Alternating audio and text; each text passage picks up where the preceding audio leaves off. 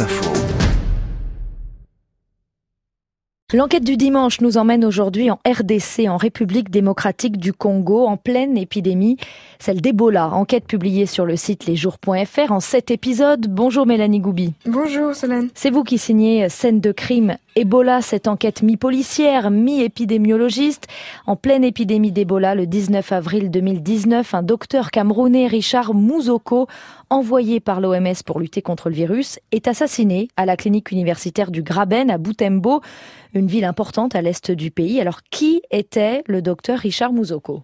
Et comme vous l'avez dit, le docteur Richard Mouzoko était un, un, docteur qui avait été dépêché dans le cadre de cette euh, réponse contre l'épidémie d'Ebola, pardon, qu'on appelle euh, la riposte localement, et qui était basé euh, dans un hôpital local, la clinique universitaire du Graben, où il a été assassiné le 19 avril 2019, dans des circonstances qui ont été, qui sont toujours pas élucidées complètement, qui ont été assez mystérieuses, et à travers lesquelles j'ai cherché à comprendre pourquoi est-ce que cette riposte a été très compliquée euh, et a été vue largement comme un échec, puisqu'il y a eu un taux de mortalité proche de l'épidémie en Afrique de l'Ouest, euh, qui s'était déroulé en 2014-2016, et cela malgré l'existence d'un vaccin et de plusieurs molécules de traitement.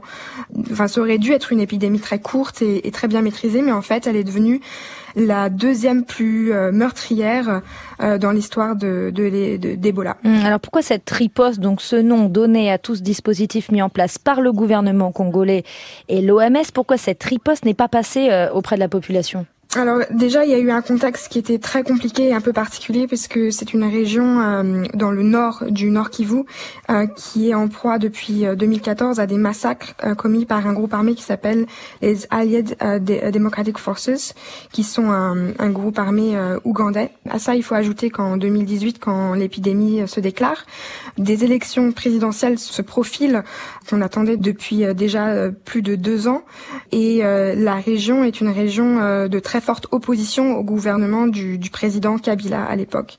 Euh, donc il y a un contexte qui est assez explosif. Il y a eu beaucoup de, tensions entre la population et cette riposte chapeautée par un gouvernement qui est vu euh, comme étant euh, dangereux par la population locale. D'autant que très vite, finalement, c'est l'armée qui encadre cette, cette riposte et ça c'est très mal vu par la population.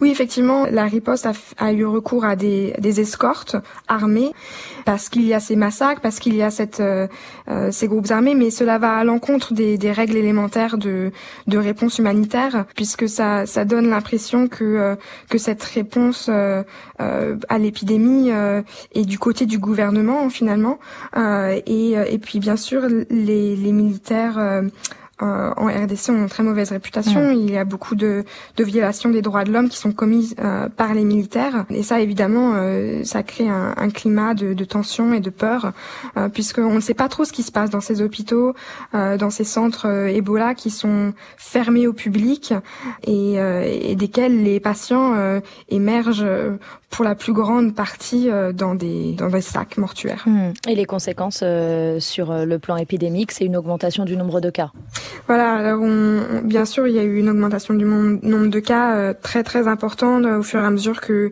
que les rumeurs, que que la que la défiance se, se mettait en place, et aussi euh, ces élections présidentielles qui devaient se tenir en décembre 2018, qui se sont tenues dans dans tout le reste du pays, mais qui ont été annulées dans la région de, de Beni Boutembo, soi-disant à cause de l'épidémie, alors que quelques semaines à peine avant avant ça, le gouvernement et l'OMS garantissent leur, la tenue de ces élections, qui ont donc simplement renforcé l'impression de, de la population que cette épidémie était euh, soit manipulée à des fins politiques, soit créée de toutes pièces à des fins politiques. Alors finalement, est-ce qu'on sait pourquoi le docteur Mouzoko euh, a été assassiné? Parce qu'il représentait euh, toute cette riposte qui ne passait pas auprès de la population?